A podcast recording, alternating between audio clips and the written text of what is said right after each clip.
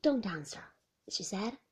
I can see what you feel, and I'm an interfering bore, aren't I? You mustn't mind me.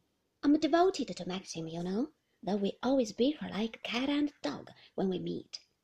I congratulate you again on his looks. We were all very worried about him this time last year, but of course you know the whole story. We had come to the dining room by now, and she said no more for the servants were there and the others had joined us. But as I sat down and unfolded my napkin, I wondered what Beatrice would say did she realize that I knew nothing of that preceding year, no details of the tragedy that had happened down there in the bay, that Maxim kept these things to himself, that I questioned him never. Lunch passed off better than I had dared to hope. There were few arguments, or perhaps Beatrice was exercising tact at last.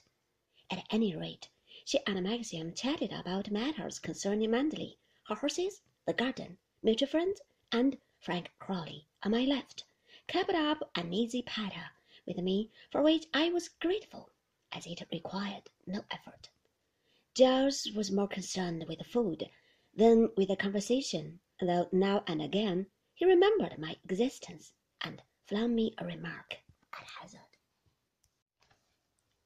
Same cook, I suppose, Maxim?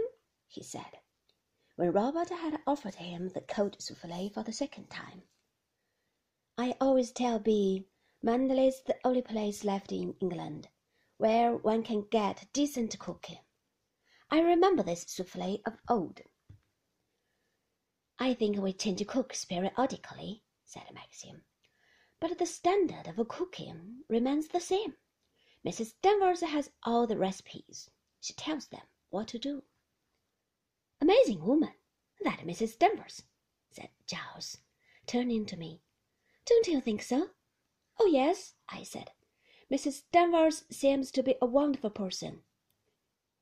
She's no oil painting, though, is she? said Giles and he roared with laughter.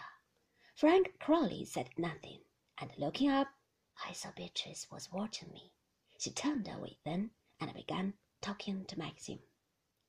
Do you play golf at all, Mrs. De Winter? said Mr. Crawley. No, I'm afraid I don't, I answered, glad that the subject had been changed again, that Mrs. Danvers was forgotten, and even though I was no player, knew nothing of the game. I was prepared to listen to him as long as he pleased. There was something solid and safe and dull about golf. It could not bring us into any difficulties. We had cheese and coffee, and I wondered whether I was supposed to make a move. I kept looking at Maxim, but he gave no sign and then Giles embarked upon a story, rather difficult to follow, about digging a car out of a snow drift. What had started the train of thought I could not tell, and I listened to him politely, nodding my head now and again and smiling, aware of Maxim becoming restive at his end of the table.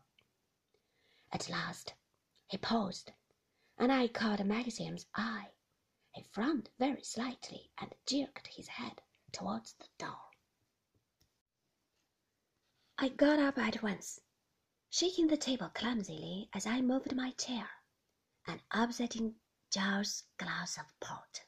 Oh dear, I said, hovering, wondering what to do, reaching ineffectively for my napkin. But all right, Frith will deal with it, said Maxim.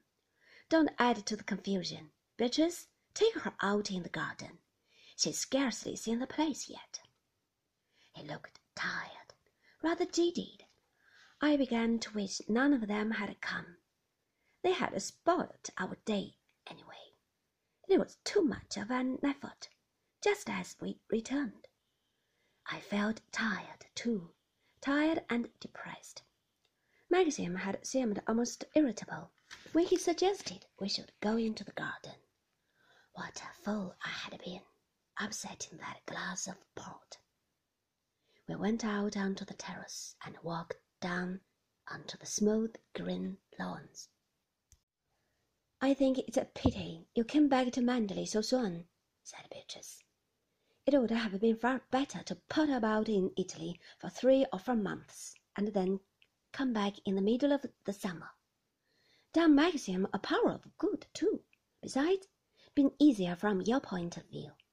I can't help feeling it's going to be rather a strain here for you at first. Oh, I don't think so, I said.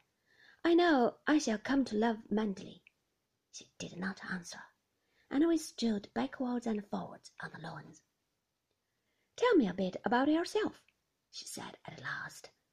What was it you were doing in the south of France? Living with some appalling American woman, Maxim said.